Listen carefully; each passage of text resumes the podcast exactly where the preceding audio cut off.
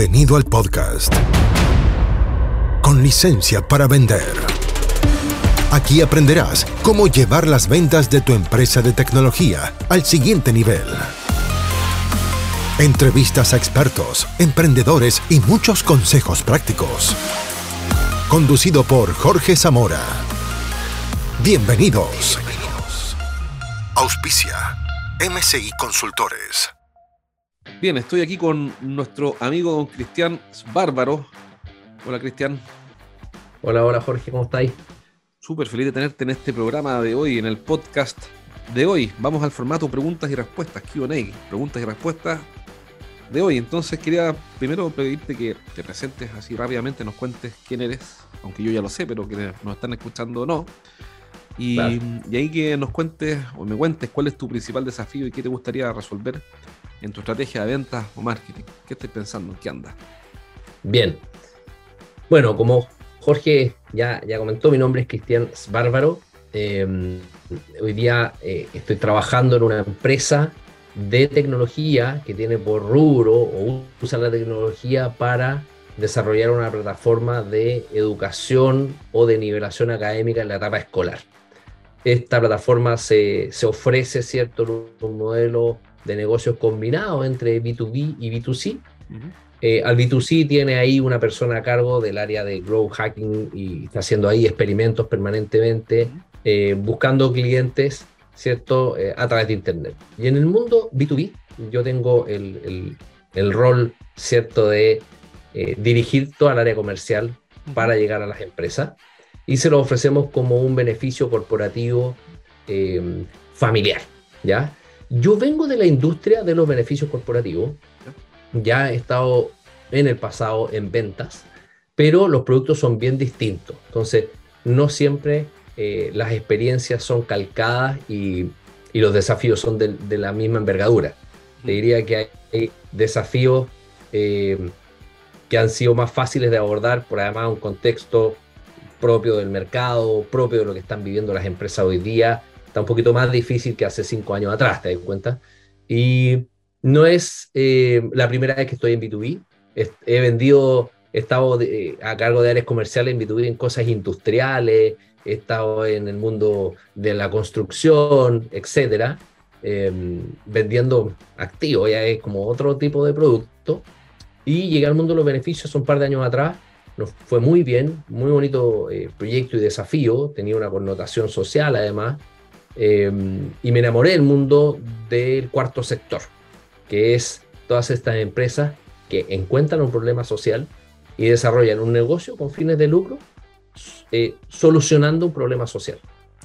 Entonces, en eso estoy hoy día. ¿Y, cuál es tu principal desafío hoy día? ¿O qué, qué está, eh, qué es lo que más te está costando? ¿Qué es lo que te gustaría resolver? ¿O ¿Cuáles son las principales preguntas o dudas que tienes? El desafío es eh, prospectar más eficientemente aquellas empresas que tienen un plan de beneficios y podemos entrar con este que es súper diferenciado. Entonces, ¿Por qué digo eso? Uh -huh. Perdón un segundo, pero la pregunta es cómo prospectar de forma más eficiente a, a, a, clientes que tienen un alto valor para ti, para tu empresa, al año o un bajo valor. ¿A qué, a qué te refieres con que tenga un alto o un bajo valor para mí? El, total, el valor total de un cliente en un año, ¿es alto o bajo? Ah, no, yo te diría que es alto. Perfecto, entonces no tienes que prospectar eficientemente. Ahí ah, está el error. Cuando el ticket es alto, uno, uno tiene que ser efectivo. Pero normalmente la lógica de la eficiencia te lleva a perder el foco. Ese es el problema. A ver, a ver, a ver. Qué interesante. Sí, es que perder el tiempo o, o, gastar horas o quemar horas detrás de un gran negocio eh, tiene hace todo el sentido del mundo. Gastar o quemar horas detrás de un negocio chico no tiene ningún sentido. Entonces, ¿qué pasa? Perfecto. Que normalmente usamos la lógica de la eficiencia en negocios de ticket alto o de valor de total de cliente alto o total customer value alto. Entonces yeah. invertimos poco, somos poco profundos. Por ejemplo, ¿a qué me refiero? Si yo uso la lógica de la eficiencia, por eso es que quería escuchar las palabras que estáis usando, porque claro. es un proceso inconsciente este, ¿está? o subconsciente, que, que, si, yo, si yo digo quiero hacer, tengo que eh, prospectar de manera eficiente, entonces haría mucho sentido mandarle, por ejemplo, un email a 100 empresas. Porque soy súper eficiente. Es súper eficiente. Claro. Pero si yo digo tengo que ser efectivo, entonces mando un email a una empresa. Y ese email lo preparo. Y por ende estudio la cuenta. Y por ende me meto LinkedIn, veo el mapa en Sales Navigator de quién es quién. Llamo por teléfono primero, antes de disparar ese email, llamo por teléfono, por ejemplo, a la asistente de recursos humanos, estoy inventando porque no conozco las áreas de recursos humanos. Pero por ahí vas. Y, y, una vez que converso con ella, que es mucho más fácil de encontrar que el gerente de recursos humanos, ella me da información y cuando disparo el email al gerente de recursos humanos, después de haber hablado con ella, de haber gastado tiempo, invertido tiempo, el email dice referencia Francisca González, estoy inventando el nombre. El título dice referencia de Francisca González. El gerente de recursos humanos, que es el jefe de Francisca González, está obligado a abrir ese correo. Estoy simplificando, pero más o menos lo que pasa. Eh. Y el email no dice, hola, nosotros somos una empresa maravillosa, sino que dice, hola, Cristian, eh, hablé recién con Francisca González, de tu área, y me confirmó que ustedes tienen algunos desafíos que nosotros ayudamos a resolver. Entre ellos, el desafío A, B y C. Estoy seguro que podemos ayudarte a resolver este problema en una breve reunión de menos de 30 minutos. ¿Qué te parece el miércoles de 3 a 3 y media? Entonces, yo no tengo que ser eficiente, tengo que ser efectivo, porque detrás de ese cliente hay un ticket lo suficientemente alto que justifica esa inversión y me cambia la lógica de la estrategia. Si el total customer value, el total valor del cliente fueran 10 dólares al mes, estoy inventando como un SaaS de, correo, por supuesto que no puedo hacer ese trabajo porque estaría invirtiendo, en el fondo mi costo de adquisición sería muy alto. El costo de administrar esa transacción sería muy alto haciendo todo este trabajo. Entonces, em, ahí tendría que ser eficiente, ahí tendría que mandar un correo a 100 personas, el mismo correo a 100 personas. ¿Me explico? Entonces, la, mayoría, no todos los problemas, pero muchos de los problemas de prospección vienen por, la, por no discriminar bien la palabra eficiente con efectivo.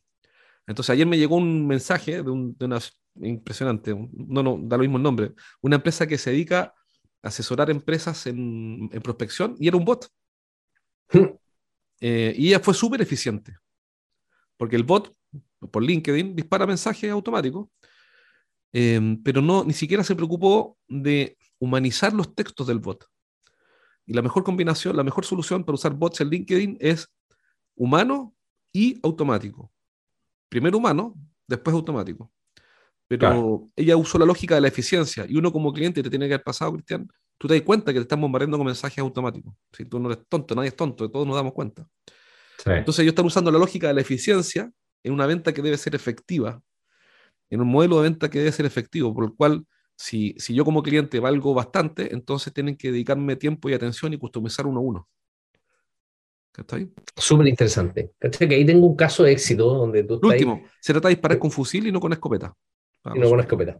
Es que tu, tu, tu fusil y tu aclaración de concepto de la eficacia versus la eficiencia em, se confirma con los casos de éxito que ya tenemos, porque ya tenemos casos de empresas que han adoptado nuestro servicio y es impresionante lo que me estáis diciendo porque en mi experiencia anterior de estar en el proceso de venta, liderando el proceso completo de marketing y venta, de, un beneficio corporativo distinto al que estoy ahora, el ticket era em, bajo.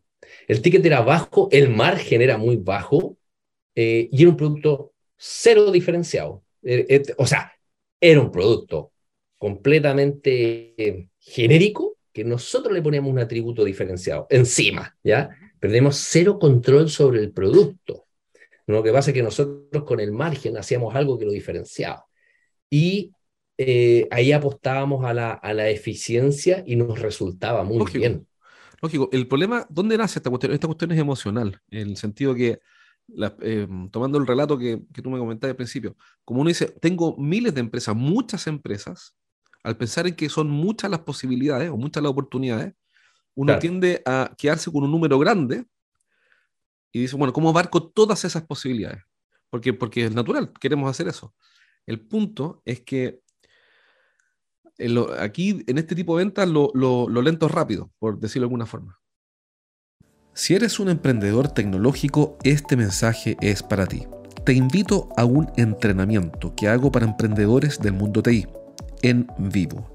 Podrás hacer todas tus preguntas y vas a aprender las mejores estrategias para hacer crecer tus ventas. Ingresa a eduventas.com y postula por un cupo. Son cupos limitados, así que aprovecha y hazlo ahora mismo. Ingresa a eduventas.com y entrénate conmigo aprendiendo las mejores estrategias para hacer crecer tu negocio tecnológico. ¿Me explico? Entonces, tú, fíjate, tú me decías, bueno, pero nos falta pulir más el, pitch o la promesa o el acercamiento, el relato eh, para uno de estos clientes. Eso se simplifica cuando piensas en menos, porque ya no buscas, por ejemplo, mil empresas que tienen departamento de beneficios, estoy inventando, sino que tú te preguntas, bueno, ¿quiénes, ¿qué tienen en común los clientes que son más felices con lo que nosotros vendemos? ¿Cómo son esas personas? Ok, son gerentes de recursos humanos, empresas que tienen beneficios, pero que tienen que tener un atributo más. Quizás están decepcionados de otros, por ejemplo, un rasgo podría ser que ya están decepcionados de otros programas de beneficio.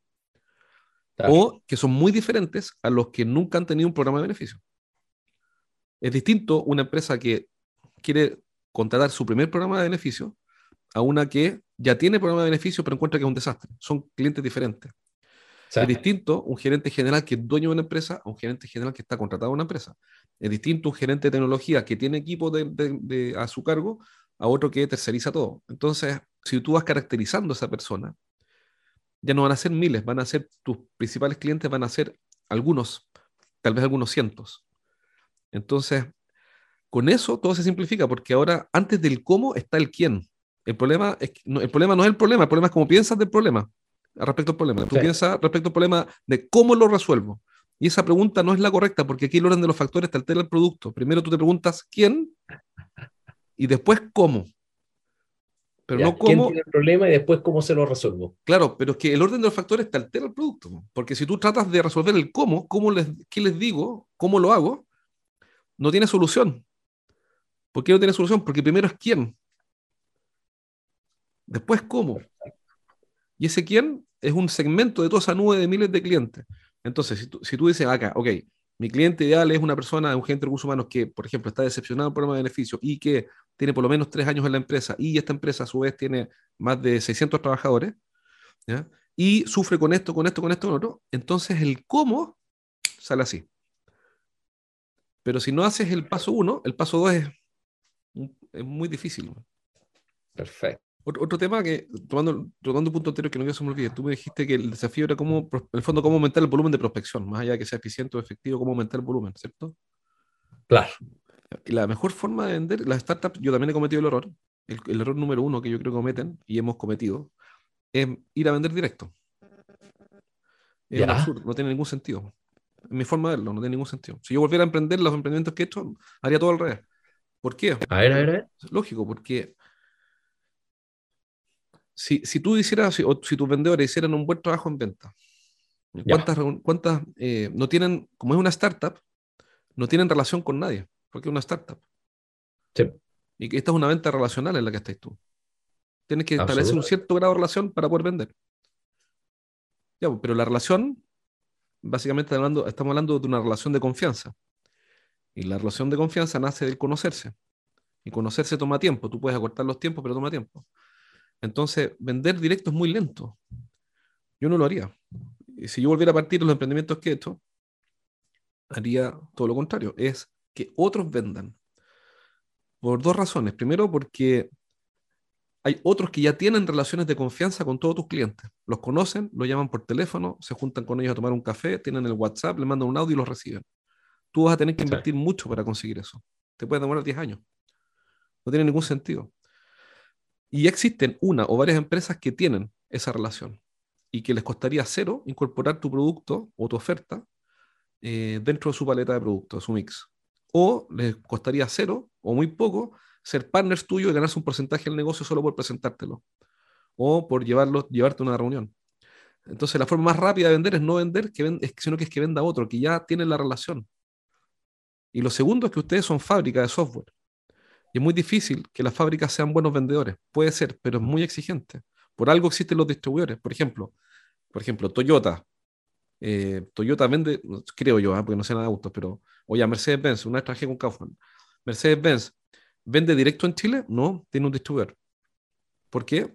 Porque Mercedes-Benz es una fábrica es una fábrica. ¿Por qué fábrica? Porque claro, bueno, entiende perfecto de que es una fábrica y no un distribuidor. No, claro, porque, pero ¿por qué? Porque es una porque, pero ¿por qué fábrica? Porque es bueno fabricando. Si fuera bueno distribuyendo, sería distribuidor. Entonces, las fábricas tratan de distribuir también, o de llegar, eh, tener acceso directo al mercado. Lo pueden hacer, pero todo cuesta arriba. Por algo, eh, finalmente, las grandes fábricas de software atacan un segmento ultra premium de empresas y todo el resto lo hace con distribuidores mayoristas. Por ejemplo, nosotros trabajamos con una empresa de ciberseguridad muy grande y ellos se dejan las cuentas solamente las principales, las principales así, pero la creme de la creme, y todo el resto es con mayoristas y distribuidores. ¿Por qué? Porque son una fábrica. Son buenos fabricando, no, no vendiendo el detalle. Entonces, si eres fábrica de software, yo lo que no haría sería vender directo. Salvo en las cuentas ultra, ultra, ultra premium, ultra estratégicas, que no sé cuáles son, me da lo mismo, quizás es los bancos, no tengo idea. Es que no sé en realidad, ni siquiera sé. Y todo el resto es a través de distribuidores. Porque va a, va a ser cuesta arriba, pueden estar 10 años y en 10 años más vamos a conversar y van a haber crecido, claro, van a haber crecido, pero van a haber crecido de forma gradual. Marginal. Marginal. Marginal. Entonces, los, los, cambios de estado se producen por incorporar a otros en el negocio. No, no ir directo contra el mundo, contra, no sé, 5.000 empresas, eh, así como David contra Goliat, no tiene sentido.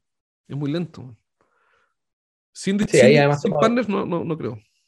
Sí, pues, ahí toma, hemos, hemos cerrado dos, dos con esta lógica, con esta lógica de acercarnos eh, mutuamente y recíprocamente eh, leads más calificados, eh, como decís tú, yo ya tengo de los clientes con los que ya tenemos cuenta, ya están en mi WhatsApp, entonces para mí es fácil decirle a esa persona, oye, ¿te interesa escuchar a alguien de la industria de beneficios corporativos, pero en otro pilar, por ejemplo, el pilar salud?